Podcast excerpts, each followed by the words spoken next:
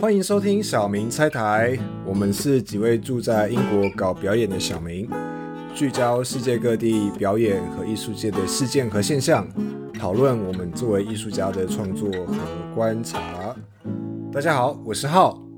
然后今天一起主持的还有梦婷。Hello，我是梦婷。那今天我们这集要讨论的是剧场作为一种社会介入的工具啊、以及围绕呃剧场与空间进行的创作实践。对，那我们今天邀请到呃，除了我跟梦婷之外，另外两位艺术家，从他们呃的作品以及创作脉络来跟我们大家分享及讨论哈。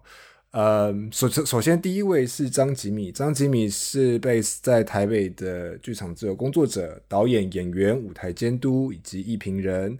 那另外一位呢是呃林翠熙，是呃目前 base 在上海的剧场导演、创作者，也是老妖精 Ensemble 的成员之一。Hello，大家好，我是吉米。Hello，大家好，我是翠西。对，我们可能会先从吉米开始。好 对，OK，可能我们的听众对吉米就是有一定程度的认识了，因为我们前几集才跟吉米吉米开根号，对对对这边有一对对个是 CrossFit。对，那可是我们记得那一次聊的比较多是吉米作为一个评论人，或是作为一个剧场书写者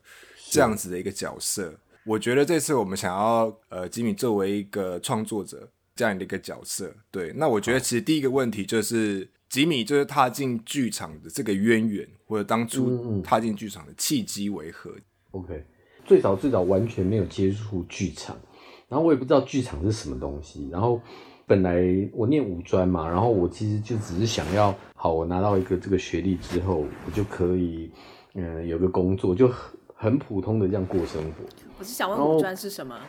舞蹈专业吗？五专呢，五年的专科学校。台湾其实就是呃有就是这个五专，然后大学的话就是念完高中三年之后要念大学的四年。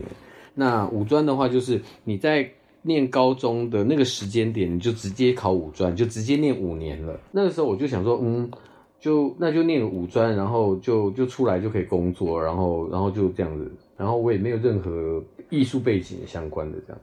然后是因为我在念到三年级的时候，我我自己觉得我好像每天好像把自己这块肉搬到学校放了八个小时，八个小时之后再把这块肉放回家里面，再放八八九个小时，然后起来，就是把这块肉放在摩托车上面搬过去，再搬回来这样。然后我就觉得天啊，我那时候我大概十八岁，然后我就觉得我我我在干嘛我。我不知道我我这个人生我在干什么，这样那个那个时候感觉很很强烈，好像都有苍蝇在我身边这样子，就是一个一块肉这样子。后来我就觉得不行了，我觉得我我这样下去，感觉我没办法没办法继续这样子放着这样。然后我就跟老师说：“哎、老师，我想要我想要办休学，或呃我想要办退学。对我觉得我这样我这样没办法那个。”后来老师就跟我说。哎、你要你要不要你要不要等这个学期过了之后再说这样子？然后哦好啊，那我就想说等这个学期，那时候是寒假的时候，然后寒假都到了寒假之后，我就收到成绩单，然后学校就寄来就是退学通知这样，我被学校勒令退学，然后我就退学，天哪，我从来没有想过我被退学这样子，就是完全没有想过人生有一个这样。整个不是我控制的一种状态，然后我就慌了这样子，然后我也不敢告诉我爸，我爸很凶嘛，就是如果知道我被学校退学的话，他一定会打死我这样。后来就偶然的时间就在那个信信箱里面看到了职训中心，我然后我就我就去去去那个职训中心学，然后就在那边就就认识了一个戏剧社的一个女生。因为我我就每天在那边职训中心里面，告诉我爸，我让我爸说，哎、我先我上学，我现在去上学了。然后就我爸就以为我没有被退学，然后就是正常的上学这样子。后来就是这样，半年之后，我在那个职训中心，我重复的学重复的东西，学电脑，因为他课是那种你上过了还可以再上，免费，反正你上过你就可以再再去听这样。同样课我每天都去，因为不敢让我爸知道我被退学，所以后来我电脑就变很强这样。之前我是被原来是这样，对，之前我是被我是因为我我我我其中还有一科是计算机概论被当掉，后来后来我是因为听了太多次，然后我都还可以问老师 问导老师的那种状态。对我刚刚说就认识那个戏剧社的那个副社长，她是女的，然后他就问我说：“哦，我们那个学校有演出。”社团社团演出，你要不要来当临时演员？然后我说哦，好好好好，去当这样没事嘛，这样。因为戏剧社戏剧社通常都是女的，男的很少。那那我就去当临时演员。那里面有有一个男主角这样，在演出前的一个礼拜呢，那男主角退社了，我就在一个礼拜之内，我就要背剧本，然后我就变男主角，就这样。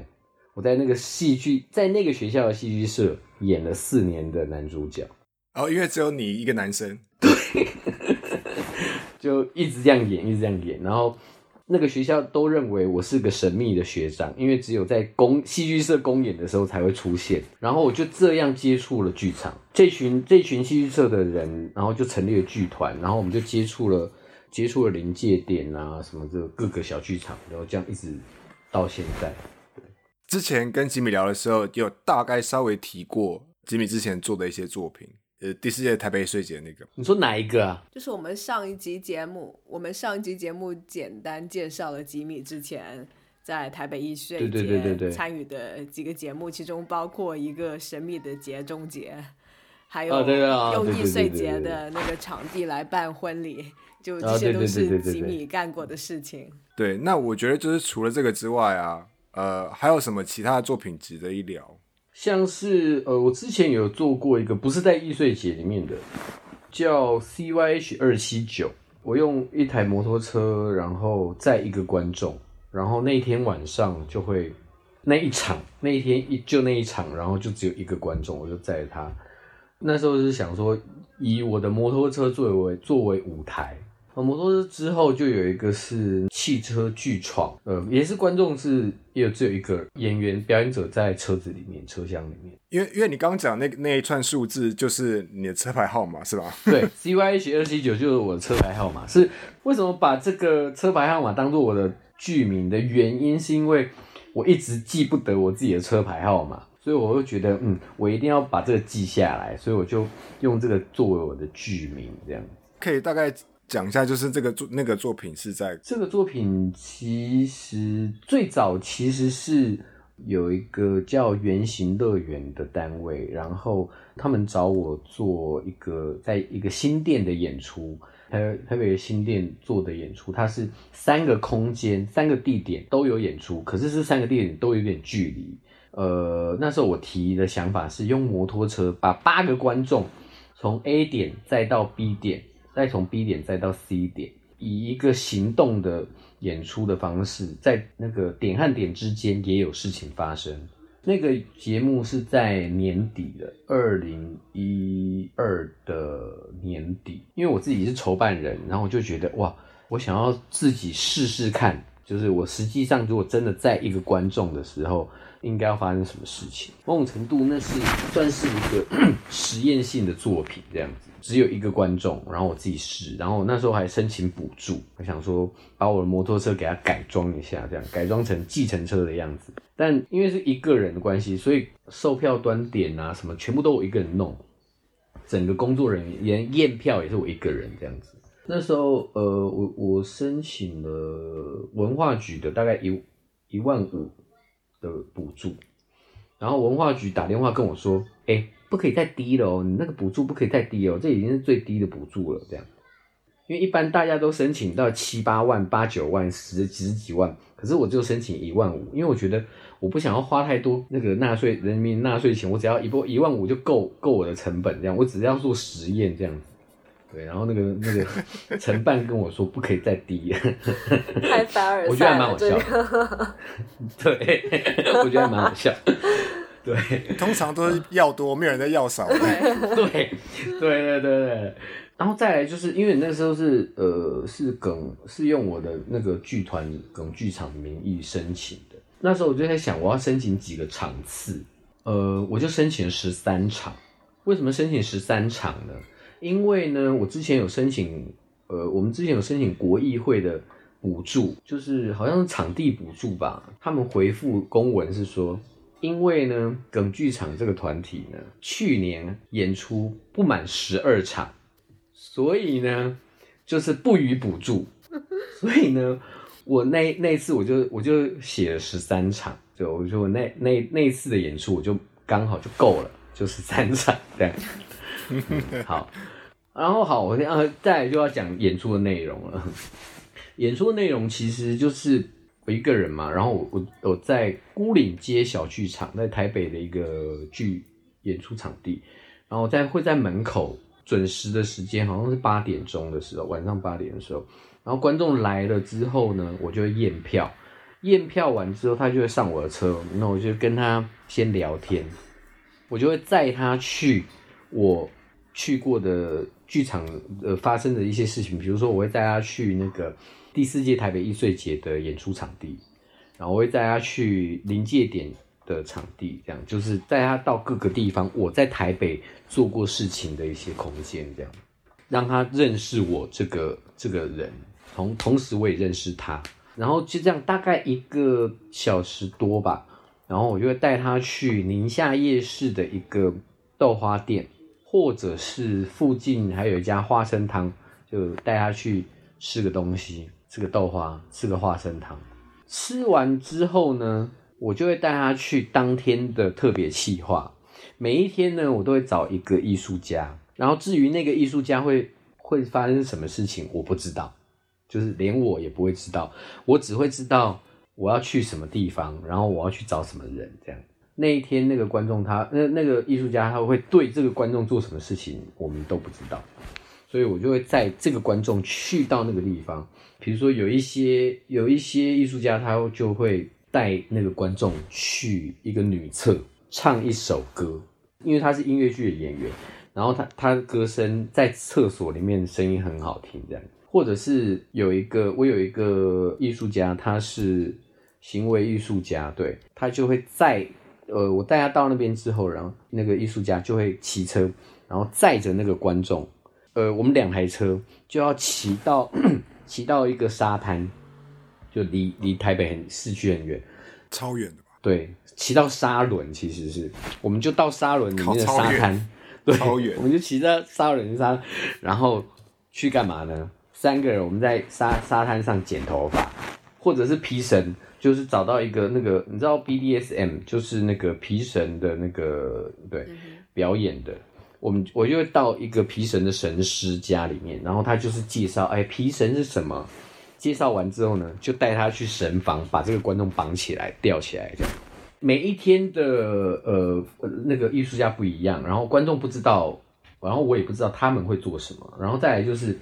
结束之后呢，我就会在，我就会问这个观众说他想要去哪边。那他说的任何地方，我就会带他去，然后作为最后结束。这个是现场的演出，但但是在这个过程中，我们每到一个地方呢，我就会跟他一起打卡，因为为了这个演出，我我有开一个脸书的账号，叫张奇米，骑摩托车的骑，张奇米。然后每到一个地方呢，就会打卡打卡，然后 take 他的名字和我的名字。所以他的朋友和我的朋友都会知道哦，我们现在在哪边，然后拍合照在这里，这样整个过程所有都在网络上会被知道。演出结束之后呢，我会回家写一篇关于这个观众的剧评，抛在呃我的部落格上面。哦，所以这个作品同时结合了这个和观众的互动、媒体的记录。还有文字的回顾，非常综合性的一个一个项目。其实这蛮有趣的，因为就是这个演出线上的观众其实还蛮多的，就是有一些人就是已经时间久了，就是十几场，那个十几场这样下来，然后已经养成了一些有一些观众，就是每到八点的时候，他们就就是好像在那个连续剧那个电视前面这样子，然后等等看看今天今天的文章或者是今天的观众是谁，然后他们去哪边这样。因为我觉得这样听下来，我觉得其实有几个特点，我觉得可以稍微讲一下，就是说吉米的创作，我自己感觉是很喜欢给观众空间。然后很喜欢去挑战所谓这种观演的呃关系，甚至说是很亲密，或者说是换一种媒介。就像你讲的，可能是呃，他观众可能就在你的背后，你就骑摩托车这样在，或者是他们是在透过网络上来观赏不同的角度来切入这件事情。嗯嗯，对，嗯嗯，这样的话我就要聊到最近在上的这个，我可以叫表演吗？我也不知道哎，但我我觉得应该，我可以，我觉得他可以说是剧场，我我我确定他是剧场，但是是不是表演，我也我也不知道哎，因为对啊，就是我觉得蛮有趣的，因为因为没有人在那边演，没有人演，对，这是事实，对，这是在吉米这一 part 的重点，就是最近在上的这个作品啊，我们讲作品，对，嗯嗯这个作品叫做《少年待在立法院的那几天》，对，这个作品其实。在封测在测试的时候，我有去过几次嘛？那可以请吉米来稍微讲一下，因为我觉得这个东西就切入到我们今天要想要讲的重点，就是剧场作为一种一种介入、呼应或重现。要要不你能不能先一句话说一下？呃，少年待在立法院的那几天是一个怎样作品？就它是一个它是一个声音的托儿吗？还是？OK，好好好好好好，我先那我先讲它的形式好了。它的形式其实是一个无人的街区导览的体验。观众呢，其实一开始就下载一个资讯包，然后下载完之后呢，就直接到现场去去听。它是一个听觉上面的一个体验，依照观众的所在的位置，然后来发生，会发生事件，发生声音，听到不同的内容，这样。然后这个作品它围绕的社会事件就是当时的这个占领立法院的运动，占领立法院的运动，对，这样。对，那么来请亲历者来 介绍一下这个到底是一个什么运动？好好好，对对对对对，你介绍一下。你看我吗？你啊，你啊，你有去？我只去过几次。你你有去过几次？对啊，对啊，对啊，对啊，你有去过几次？可以那个。对，立法院是什么？为什么要占领立法院？对，反正那个时候就是有所谓这个协议嘛，服贸协议嘛。然后就是有一群公民运动团体，就呃，就是反对嘛，就很强的声音去反对。然后他们就在这个协议在立法院通过的第二天吧。呃，趁夜色就是闯入了立法院。对，立法院就是可以想象成是，我不知道，我不，我不，我不知道怎么比喻。可是如果用英国的比喻，就是他的那个 House of Parliament，就是他的下议院。对，就是一个还蛮主要的国会议事殿堂这样子。然后他们就闯进去，呃，作为一种抗争的手段去占领，因为他们进去了，所以整个运作都停摆嘛。对，然后他们想要用这样的行动去传达出这样强烈的讯息，那当然前因后果很多，呃，中间也发生过对话哦失败，然后他们又去攻占了行政院，就是呃比较那就不是立法的部门，那就是行政的部门，然后那那一次是被强势驱离的。那次的行动其实有非常多的，尤其是年轻朋友呃年轻世代的参与，呃，台湾政治史上是一个蛮重要的一个里程碑。就是后来整个台湾的政治氛围翻转的非常非常多，不只是政治氛围，呃，可能从文化上，呃，可能从各种方面向上，这个大概的概念大概是这样。那我觉得，我觉得其实就是社会运动本身，它有所谓它对于社会期待的一个理想主义色彩在。那我觉得这个作品最有趣的是。因为刚好在这个时间点上是太阳花的五周年嘛，六。好像是没有七哎六还是七吧？二二零一四年嘛，一二零一四的话那就是七。七年了，七年二零对七年。对这个作品呢，我那时候去去参加封测的时候，我觉得有趣是它借由声音去重现当时的氛围，我们好像去参与了这样一个所谓历史的幽灵。在世间上回荡，我觉得这个氛围其实蛮有趣的，对，而且还有一个点很有趣，这个活动是晚上的，从早上从晚上九点吧，到凌晨五点。对，晚上九点到凌晨六点。凌晨六点，就是任何时间，这个任何时间都可以进入，是吧？就是它是一个开放性的。嗯，它是开放性的。应该说，我我觉得我想要我我想要先跟就是先跟听众说这件事情，就是在那一段期间哈，它就是整个围棋在整个运动的时间是从三月十八号到四月十号，每一天他们因为占领的关系，所以那个那个时候氛围其实是它有一个所谓的内场和外场已经被占领的那个立法院和。外场就是立法院外面的声援的人，整个外场的状态呢，其实就是有很多这个路边啊，一堆人，一群一群的人，你只要经过，你就会看到哦，这一群正在演讲，然后这一群呢正在弹吉他，然后那一群呢在骂脏话，好，每一群各个不同，都是一个小小的、小小的，像是摊位一样，你你可以感觉好像整个街区。都像是在做一个艺术市集，整个空间感有一种这种味道。对，就是大部分的时间，就是因为大家就就待在里面，然后呃没有事情发生。但是因为要有事情发生，所以大家就会开始宣导，然后演讲，然后请人来讲话，这样子就会发生很多一些小小的这种这种这种像是摊位的事情发生。对，所以那个整个街区。你在经历的时候，其实整个空间都会有一些声音，然后讲话这样子。这个作品呢，主要的内容并不是在讲外场的，不是在讲外面的事情，而是在讲内场的事情。因为所有人都大部分都在外场，然后去感受，就想想说啊，里面的人很辛苦，然后会为里面的人担心。里面的内场呢，其实它又是一个，其实它某种程度程度又是一个权力结构，就是。因为那一场它就会有一个角色的团队，还有一群呢，就是所谓的二楼，呃，要服务人的，或者是要接收到一些物资啊，他不是主要做决策的一群人，他们就会待在二楼，他就会反产产生出一楼和二楼的这样的关系。这个作品的内容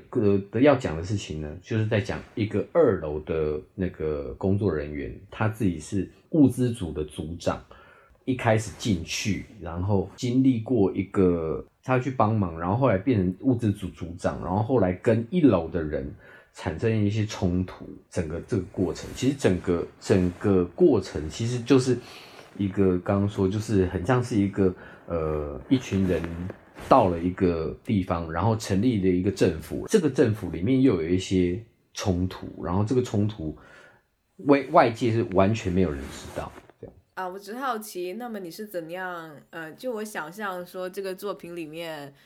你是就观众是可以听到在这个内场里面不为人知的事情，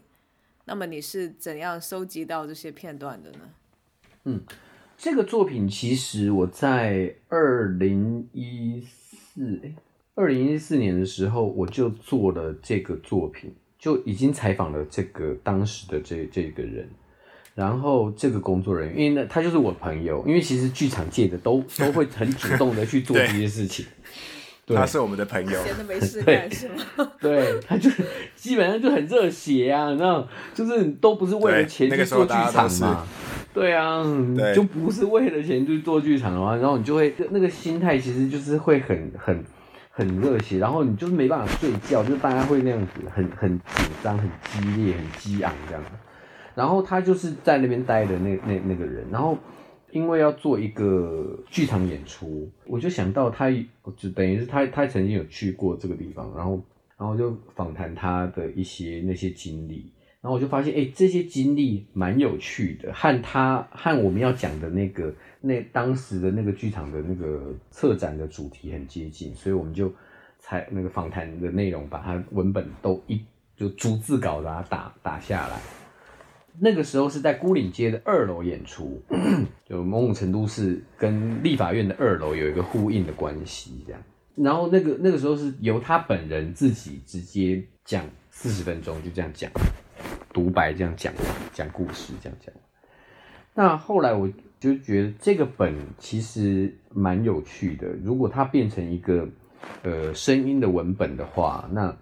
直接放在立法院的周遭这样听的话，会不会蛮有趣？所以后来又要开发一个一个这个声音的平台，因为我就想说，让让直接让这个作品作为这个声音平台的一个开头的一个算是一个节目这样子。我我可以稍微补充一下，其实那个时候所谓这个运动太阳花运动发生的时候的剧场的氛围，嗯嗯，蛮有趣，因为因为那时候刚好我也在做戏。我记得那段时间，所有的剧场的票房都非常非常惨，都没有人要去看戏。因为一般观众，我我不知道，呃，其他地区的观众，可是因为对台湾观众的心态是对现实生生活或现实社会有某些的不满，他寄情于剧场去完成，就是获得某种满足，类似像这样的感觉。那那个时候票房，所有所有的演出票房都很惨。然后我记得我朋友那时候说了一句话，就是说。真正能改变社会的机会就在街上，对，所以谁要去剧场？对啊，所以那那那个那个 statement 是蛮好玩，对，所以那时候的氛围是这样。然后我觉得，我觉得在这个点上做这个做作品的意义很重要的是，因为其实时间过了这么久，就像你讲的七年，大家已经觉得这件事情真的是理所当然，就是它是必然发生一件事情的时候，我觉得有必要让我们再去重温。那样的时间点，然后我觉得它是一个现实，呃，是现在跟过去的对照的反差，就是我们有这个机会去看这样的一些事情，就是回到我们之前想讲讲的主题，剧场作为一种现实世界的反射，我觉得它有这样的作用在。哎，我觉得，我觉得刚刚浩说的这个说法挺有意思的，就是当改变社会的机会就发生在现实世界里面。那那是不是已经没有必要再进剧场了？我觉得这个可以牵扯到更多的问题，就是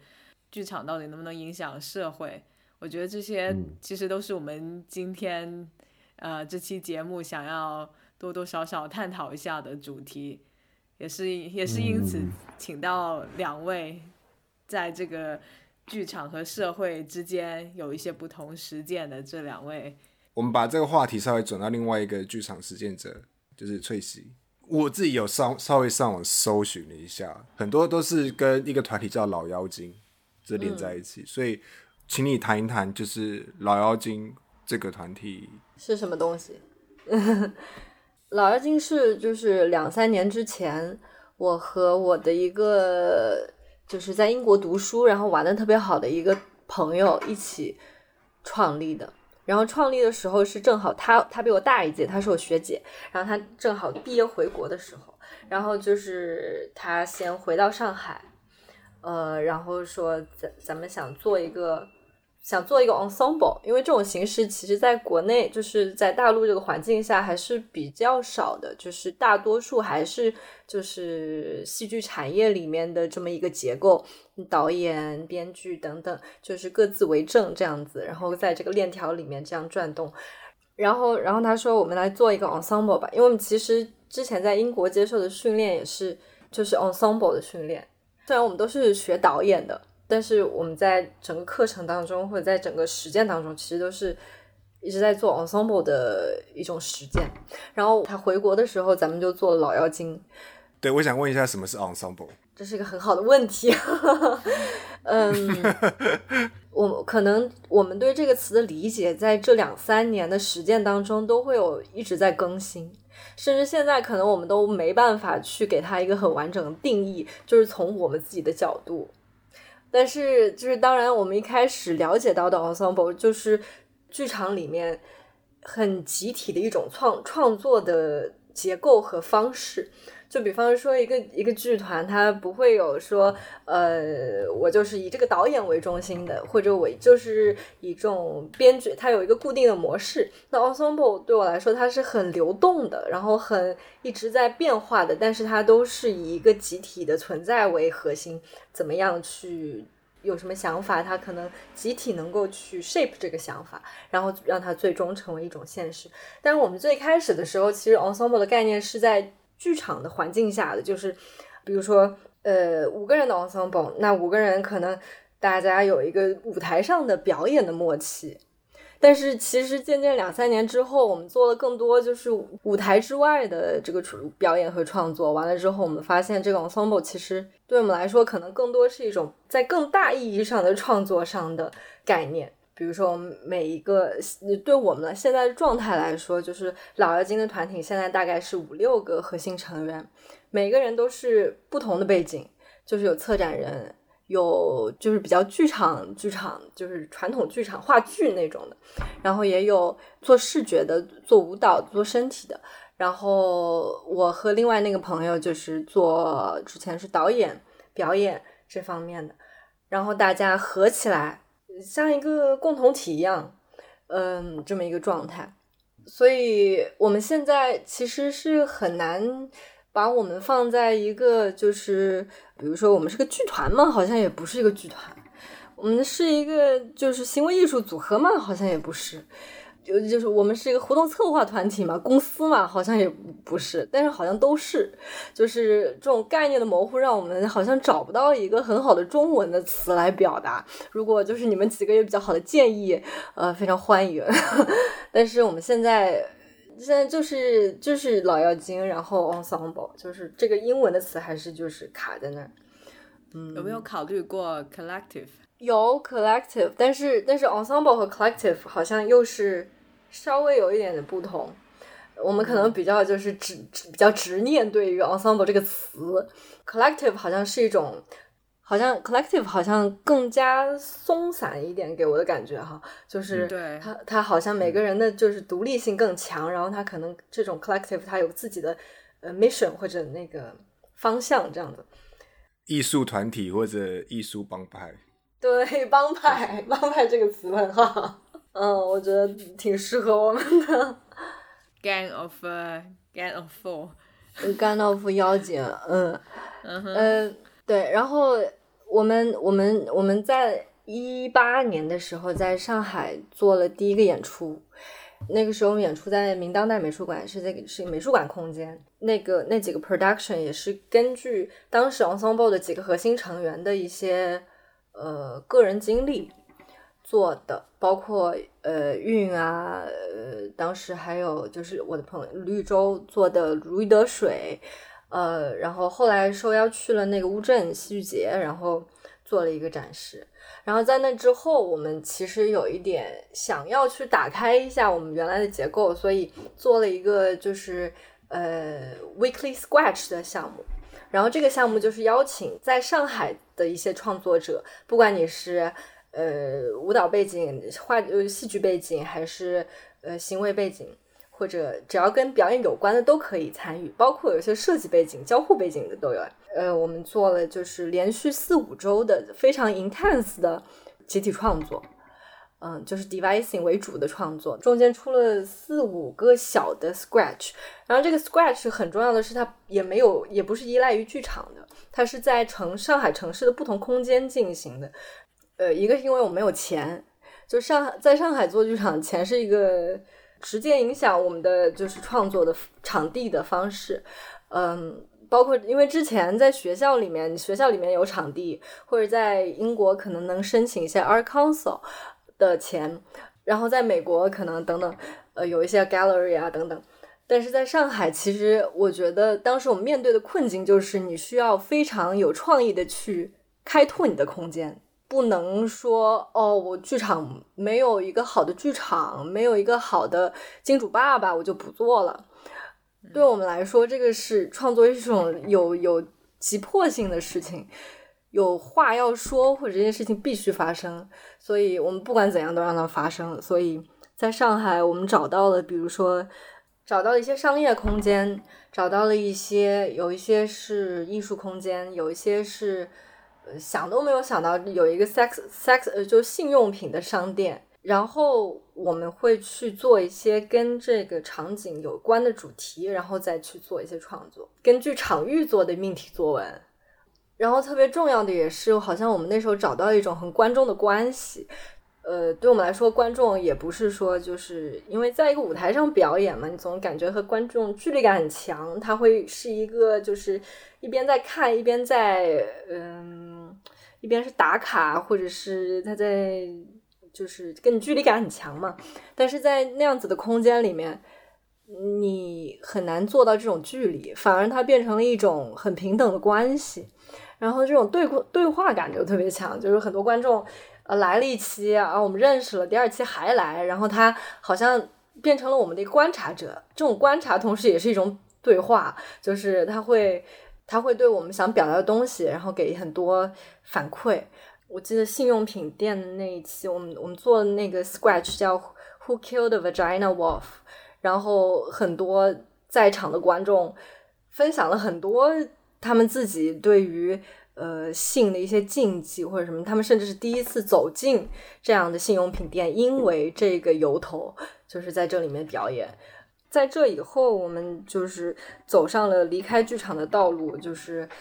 然后包括就是在街道上面做的，就是我们有一个系列，也是在那个 Weekly Scratch 里面出来的，叫做到此一游。然后那个就是也是一个 Audio Tour，然后它是在街道上发生的。嗯，这个这种，但是它是有有表演的，有有演有演员的，但是这个演员好像又不是真的在表演，就是一种角色。第一次做的这个就是在上海的一个正要被拆迁的区块，就是它那个地方很老了，以前是工人区，大概是几十年前，就是有很多移民过来做工人的这么一块地方，上海的边沿。呃，然后我们在那边住了一个礼拜，但是我印象很深刻的就是，我当时就是每个人都找到了一个那条那个区域里面的一个商店。然后和那里的人就是建立了某一种关系，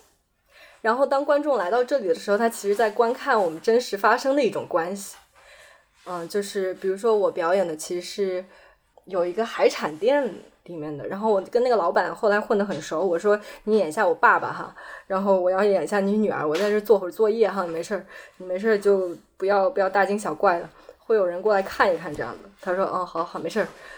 然后朋友们，就是各位观众，就是戴着耳机，他是也是根据点触发的这样子的声音。然后到我这儿的时候，大家都围着我看。那个那个，我爸爸也表演的非常好，就是他就很好奇的就看着看那观众，那观众也很好奇的看着他。观众觉得你肯定是演员，但大家都在猜测吧，就模棱两可的感觉，就好像这种。观看的关系就是它有一种魔力，就是可以把任何的地方都变成一种舞台。哦，记起来，那个那个作品是关于移民的，就是每个人的家庭的 migration。因为那块地方以前是苏北、苏州北部的移民到上海来打工的这么一个集中的区域，那现在是充斥了山东人啊，就是浙江人啊、江西人啊等等，现在有各种其他的那个因素在推动他的那个移民嘛。所以我当时当时在水产店讲的其实是，呃，我自己的移民，因为我爸爸是海边人，然后有这么一层关系。观众在听的时候听的故事也是关于我爸爸移民的故事，他怎么样从海边打鱼的孩子到到一个城市，到一个更大的城市，到一个更大的城市，就从一个小池子到一个大海，这么一种这么一种感觉。那个时候是这样，但是但是这种关系啊，就是我们和就是不同场域和不同场域里的人直接的建立关系，然后把这种关系，嗯，让观众看到，好像变成了一种后来经常去发生的事情。嗯，我觉得就是我觉得你描述的东西还蛮有趣的，就是所谓我们可能 somehow 可以就是叫它是场地限定表演，所谓 size specific performance，就是你真的呃，就是跟。这个区域的脉络，我觉得可能刚刚有刚刚可能吉米这个作品可能也算，就是他真的跟这个这个地方的脉络，呃，有了很深的连接。这个表演，然后你去跟他工作，而不是把它当做一个呃另外一个黑盒子舞台这样子的感觉。对，那呃，就是你刚刚描述的东西里面，就是你也描述到移民嘛，然后这个 sex toy，然后就是似似乎这个创作脉络实际上是。就是碰触到了很多呃呃呃社会不同层面的议题哦，或者不同层面的呃呃的人，他他所关心的事情。对，我不知道，因为因为这个东西可能也是有没有什么特别的一个作品很值得拿出来细说。或者说一个你自己最喜欢的。我们很难说把一个，比如说我们刚刚我说的那个在呃上海边沿就定海桥那一块地方演的东西拿到上海大剧院去演，或者在上海南京路西路去演，就是他会完全没办法工作，就是就场域是他重要的一个演员。所以他没办法被替换掉。我们现在其实还在 run 一个表演，尝试和一个商业公司合作的，是一个旅游公司和我们一起合作的。那这也是来自于类似这么到此游系列里面的一个项目，叫此地无人。然后它是在上海的福州路上发生的。福州路在一百年前是一个就是呃当时公共租界，然后所有中国人。阿猫阿狗都在那边，就是混饭吃的一个地方。嗯，什么形形色色的人都有。然后那个也是关于迁徙移民这件事情的，就是他讲的是一个虚构的、半虚构的故事。一个苏州的小女孩，她从一九三八年的三月八号那天从苏州逃难到了上海，然后她看到大上海的种种人的各种脸色、各种声音、平谈。书籍，大家穿的衣服等等，然后那个作品就是它也是一个 audio tour 的形式，观众他会跟着就是这个小女孩叫做小杨，就是小女孩的脚步去重新走这条街。这条街其实现在如果你不了解它是什么，是什么都看不到的。它就是一条像我们任何一条就是不停在更换店面的这么一条大街，车水马龙大街是一样的。你在北京也能看到，你在台北可能也能看到，在任何一个城市都能看到。但是你在听这个故事的时候，你可能就会看到这个底下每个建筑后面的有一些故事，包括当时其实比如说上海和呃洋人之间的关系，也是他看到的很重要的一部分。我最喜欢的一个部分是，就是观众在经过上海，是在经过人民广场，呃，人民广场旁边有一个大商场叫来福士，然后观众经过来福士的时候，我们会让他走进来福士里面，然后来福士那个地方在一百年前是一个红灯区，是上海公共租界最大的红灯区，所以他进去的时候，小杨正好看到的、听到的都是莺莺燕燕的东西。然后各种美女穿着那个旗袍，然后呃向他招手，嗯，然后各种平谈的，就是吴侬软语、莺莺燕燕的声音在他耳朵里经过，然后他，然后但是实际上他看到的是什么？他看到的是杨幂在维多利亚的秘密的广告里面在扭动。看到的是各种口红广告，甚至还有免费的那个我们的演员，免费的演员很妙，他们就是那个商场里面发香水 sample 的那些人，他就会给你一些香味，然后嗯，他会他会有点迷茫，就是想要去哪里了，然后他看到的可能是车水马龙的上海，所以就是像这样这个这个作品，现在我们我们做的时间比较久，然后它也是一个。呃，运行了一年的项目了，然后也是我们一个尝试，就是把它放到一个商业的体系下去运行的尝试。有很多人过来看，甚至是从来没有进过剧场的，嗯，话剧是什么可能都不太了解，嗯，带带着这个来旅游的心态来，对，来旅游的心态来参加了这个，嗯，可能他们也能看到一些不一样的东西。对我忍不住想比较这这个呃，翠西刚说的这个“此地无人”和吉米之前提到的作品，因为都是都是用了这个 audio tour 或者 audio walk 的形式，然后都有一种呃通过声音重现这个历史里面的幽灵的感觉。我的感觉可能还是挺不一样的，因为“此地无人”他是讲故事，但是他他很。直接的告诉你，跟你讲话的人是谁。跟他讲话是我们团体中一个苏州人，他是也是从苏州到上海的一个人，他也姓杨。呃，然后他就告诉你，我就是老杨，我就是来到上海这么多年了。然后我给你讲个小杨的故事。他好像在现现在和过去之间是，我觉得是更留在现在的。其实，嗯，他有个代位啊，他有一个角色去讲这件事情。可是我记得，因为吉米的是应该就是我们真的那位朋友，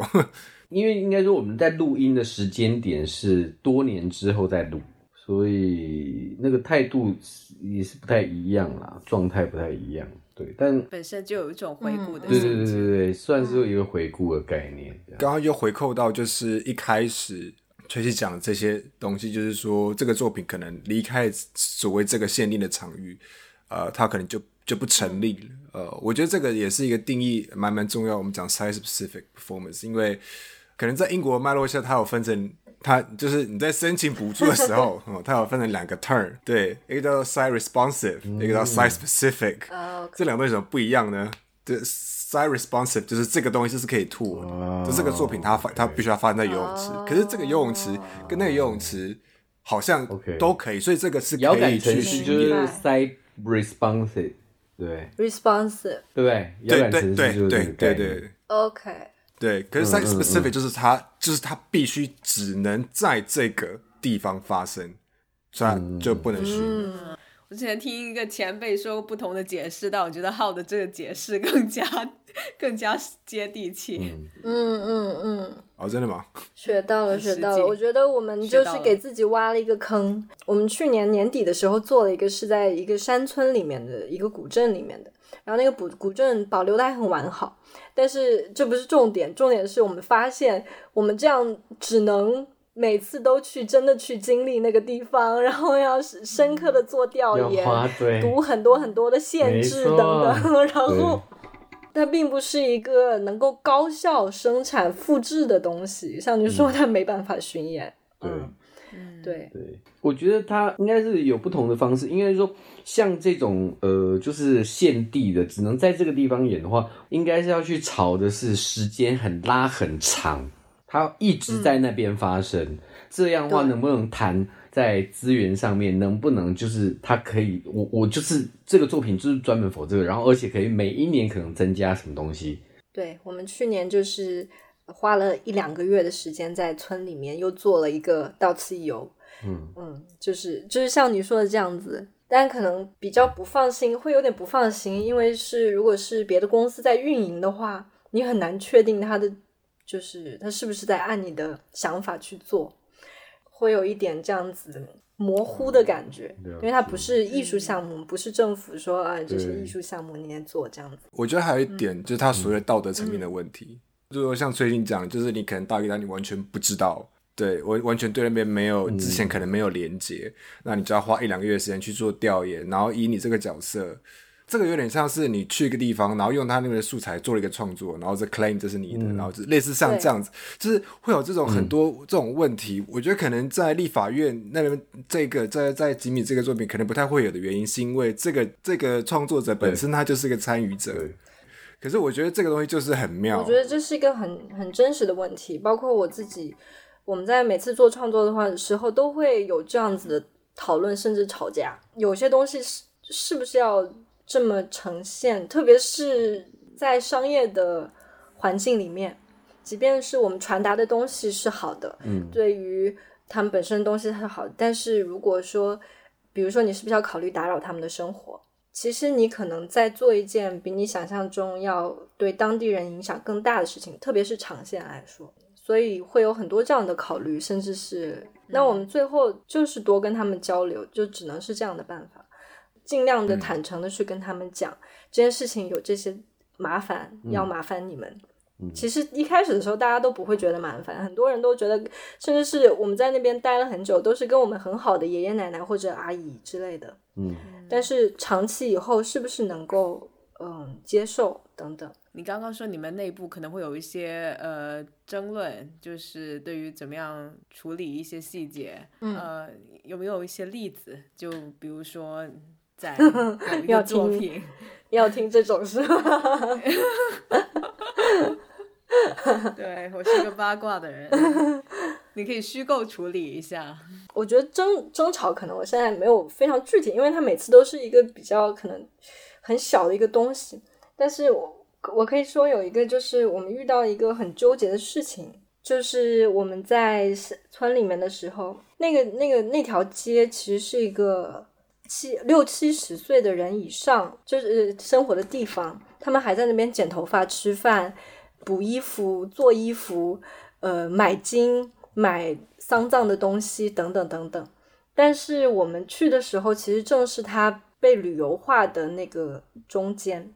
然后我们去的时候，其实有做的工作会碰到一些像人类学家会遇到的问题，就是。当你们去跟他们聊天，听到他们的问题的时候，你做你的作品并不能解决他们的问题。嗯嗯，比如说，就是我们有一个关系很好的裁缝铺的爷爷奶奶，他们那边做衣服已经做了五十年，从文革的时候开始就一直做到现在。他跟我们说，就是其实我们是把他们的角色放进了我们的 tour 里面的，然后他们也知道。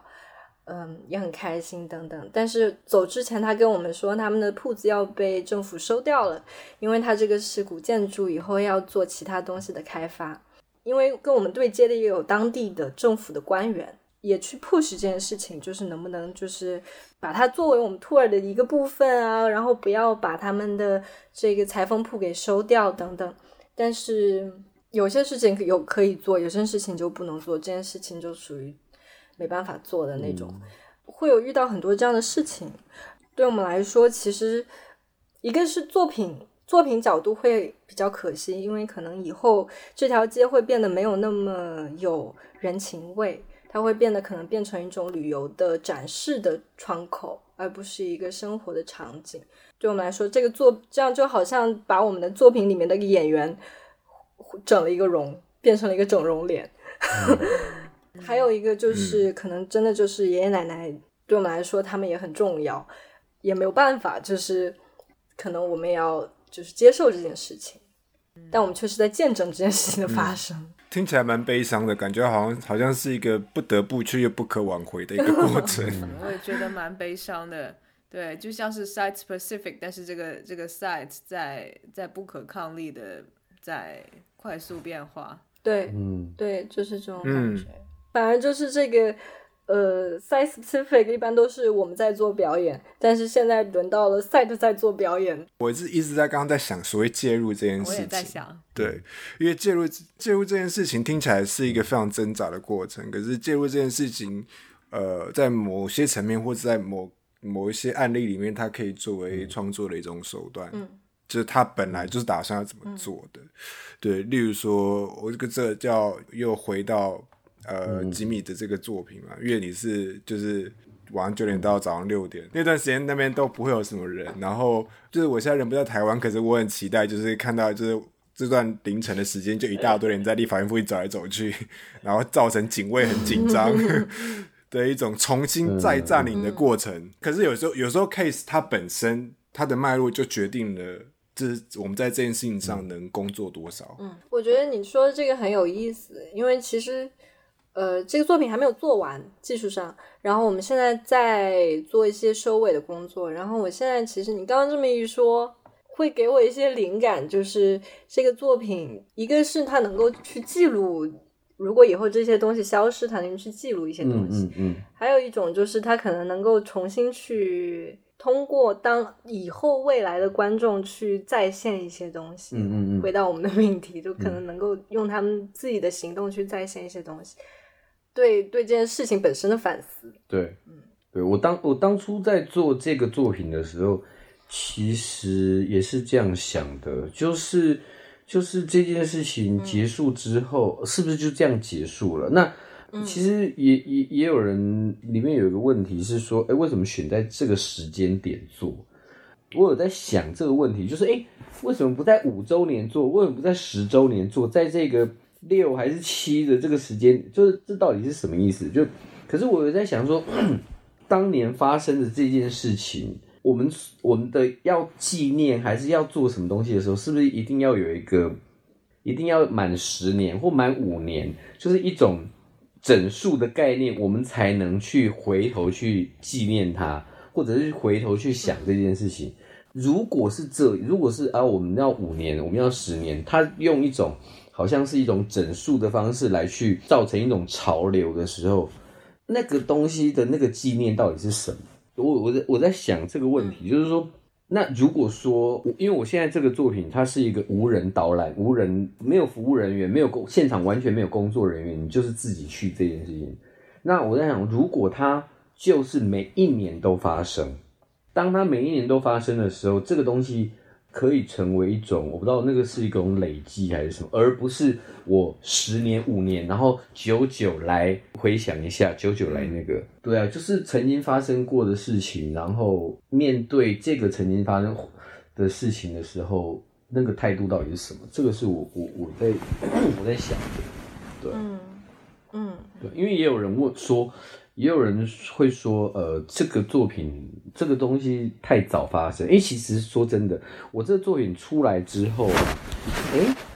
政治圈的反应蛮冷淡的。政治圈是指在政府工作的人，还是说搞运动的人？搞运动的，就这个东西还蛮有趣的。因为当年这个东西它被炒到一个全世界都知道，然后那个版面什么都知道的那种状态的时候，就是在。呃，我我发这个东西的时候，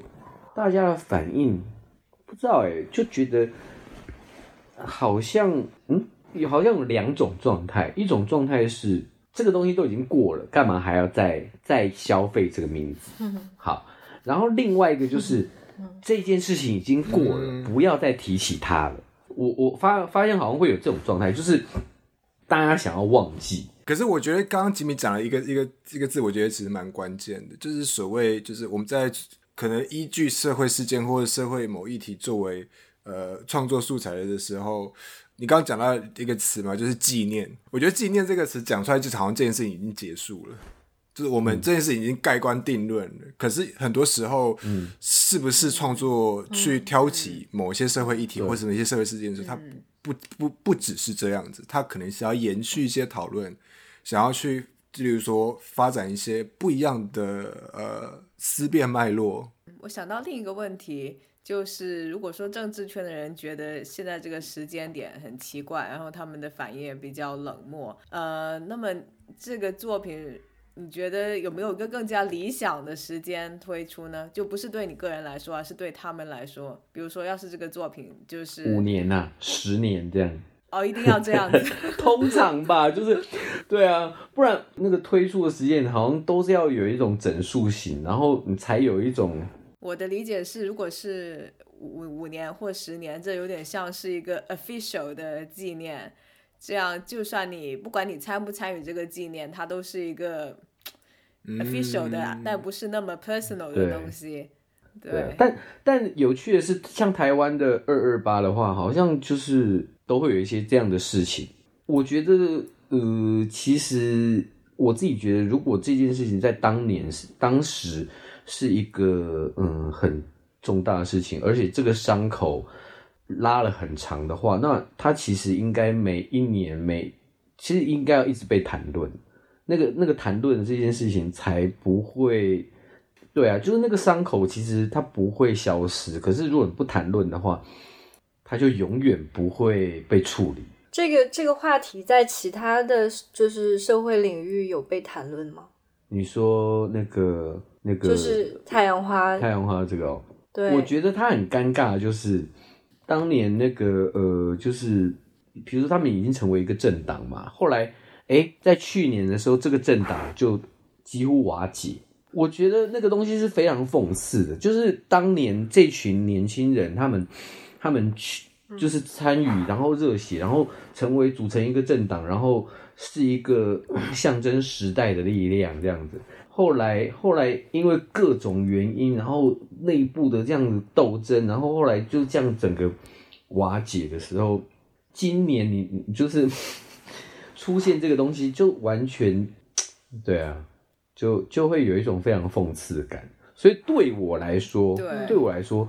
呃，这个作品在这个时间，在今年这个时间点推出，是非常有意义啦。但但是这个这个作品在今年这个时间点推出，对于当年的那群人非常难受。我我也我也觉得是走茶凉，这可能是件好事。其实 戳到了一些痛点。我有同感的一点是，就是当当艺术要谈谈论政治的时候，如果他只是流于一种一种口号，一种比较纯意识形态的东西，它通常既不好看也没有用。呃，但如果他更加关注的是真实的个体经验，那他是他他能有一种打动人的力量吧？或者至少引起一些就是真实的共鸣，或者甚至是反感都是好的。就反感也是一种感觉，如果不是冷漠，都是一种反应。我想延续这个点，问一下两位，就是从呃从你们目前收到的对你们作品的反馈来看，不管是好感还是反感，你们觉得这个初衷达到了吗？我觉得，嗯，很经常会有两极分化的反馈，大部分的作品来说都是这样子，就是有的观众会觉得，哦，完全。我完全知道你们想说什么，我也有很多想说的，或者我不一定完全懂，但是我有很多呃感受。然后有一些人可能是他可能这跟这种形式还有一些摩擦，不是很熟悉一些剧场的语言。我觉得很多时候，嗯，因为我们。我们的作品不是只局限于剧场观众的，我们也比较少在就是纯剧场的那个平台上发布，所以经常有的观众是来自于就是五湖四海不同的那个门路的。我觉得有的时候大家好像在那个沟通，就是相互理解的那一那一坎儿上会有一些分歧，也是我们一直在学习的事情。其实就是我们一开始做剧场的时候。呃，试图表达的一些东西或者讨论的东西，可能会，特别是刚国外刚回来的时候，哈，会有一种就是你会 take it for granted，就是你会觉得大家都懂的嘛，就是哎呀，这样这样子表达嘛，都看得懂啊。结果不是，你会发现其实就是，嗯，进剧场的观众或者第一次进剧场观众，呃，他的就是跟你的与理解的体系可能很不一样。就是至少从我上海这边的经验来说啊，当然不不同的城市会有完全不同的感受。所以，我们我后来在做《圣女之家》的时候，我们一开始就有讨论这件事情，就是你要把这个作品做的谁谁能看懂这个作品。后来就是我们我们觉得它应该被所有人看懂，所有人当然就是。尽量所有人啊，这个也无法保证，所以他的语言，他的表达的语言就会相应的更加直白一些，会不是不是直白吧，就是呃比较容易理解一些。比如说有一些可能我们就是在一个呃在做一个艺术的尝试，呃或者它就是比较刺激性的，它可能就会有不同的语言。哎，那吉米呢？我觉得从目前 run 呃从十八号到现在正式开始之后，我觉得和我想象的还是有蛮大的落差。就发现无人的执行和有人的执行，就是有工作人员的执行，我觉得有很大的差异。一个是无人的执行的时候，它没有一个中心点，然后以至于整个出现整个它整个。参与的过程其实都是几乎都会是一个人自己在运作，然后他也不会，他也他只能怀疑身边的人可能是可能是一起来参与的，对，只要戴上耳机，然后手上拿着手机的人，然后就就就会以为可能哎可能是这一场这样，再来是因为这样子的关系，所以。结束之后没有一个没有聚集在一起讨论分享这些事情的时候的状态的时候，然后他们就会就会直接离去了这样子。反而和我们封测的时候，就测试的时候，我我带着大家，然后一群人开始一起出发，然后一起结束，然后集合在同一个地点，然后分享，那个感受其实蛮不一样的。对，所以我有在想说，如果我下一次。就是明年我在做这个这个事情的时候，呃，我会设定一个时间点，呃，就是会有一个人，就是我或者 anyway，就是一起出去，然后那个那个现场的人才会有一种聚集的状态。对，哎，那那你在封测的时候，你就是结尾的时候跟大家讲了什么呢？其实没有诶，我只是问诶感觉怎么样，然后他们就会开始分享，然后我就问他说，诶他们有没有参加过这个学运？那有参加过和没有参加过的感受很不一样。呃，没有参加过的话，就会说哦，我那时候没有参加过，所以这样我就我就更了解当年发生的事情。对，因为声音其实是当年的声音，然后然后整个空间你会好像真的到了现场一样。那可是有参加过的，结束之后都会有一种惆怅的状态，不然就是痛哭的状态，不然就是直接离开，然后不愿意讲话的那种状态。有啊，有一些是边走边哭，有一些就是直接就是他已经没办法撑下去了，赶快要离开，对，要要回家了这样。我我是我是就是我们之前也遇到像你刚刚说的这个状况，就是有些观众结束就走了，然后你也没有收到他们的呃 feedback，他们可能就走了，然后。此地无人最初的版本就是这样子的，因为他那个时候是我们也是邀请一些朋友来看，也可能有一些是做艺术的等等，他会有比较强的感受力，或者他抓点会抓的比较多，然后他结束的时候就自己走了，然后那个就是我们想让他迷失在城市里的感觉就结束了，但是观众来了之后，他就会觉得，哎，我干了什么？他很需要一个大家聚在一起分享的时刻，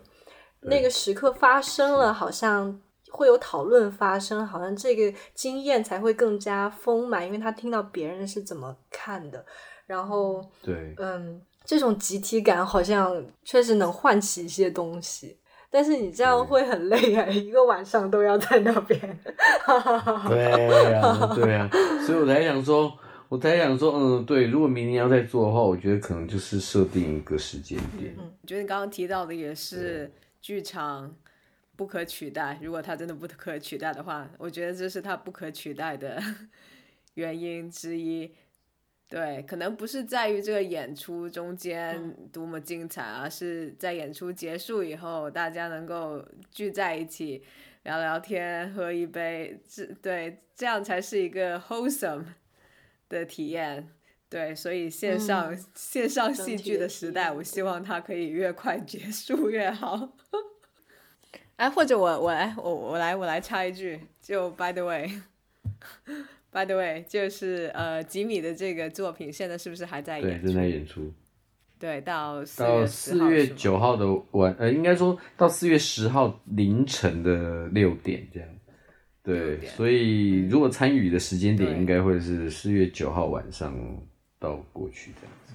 OK，OK，所以我如果我们的节目及时播出，那么呃观众还能赶上看最后几场。是对，那那翠西要不要也说一下，就你们正在进行的或者即将进行的项目？此地无人现在也在演出，它是现在是一个长线项目，所以还是可以报名。现在。场次每周有周末应该有一天，好像是周日吧。现在是，嗯，在上海的朋友们可以来玩一玩。我们再把那个活动的链接，就是分享在我们社群上，然后然后有兴趣的观众朋友，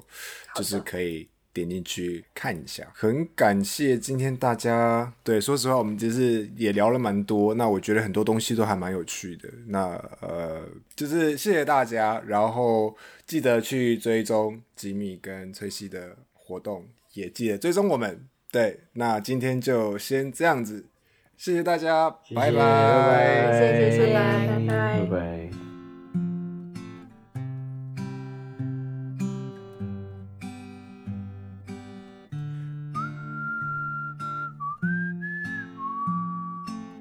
感谢大家收听小明拆台。如果喜欢我们的节目，欢迎到苹果播客、Spotify、小宇宙 App 等客户端上订阅我们的节目，就不会错过之后的更新了。也欢迎在 Buy Me a Coffee 网站上面给我们打赏，支持我们的节目。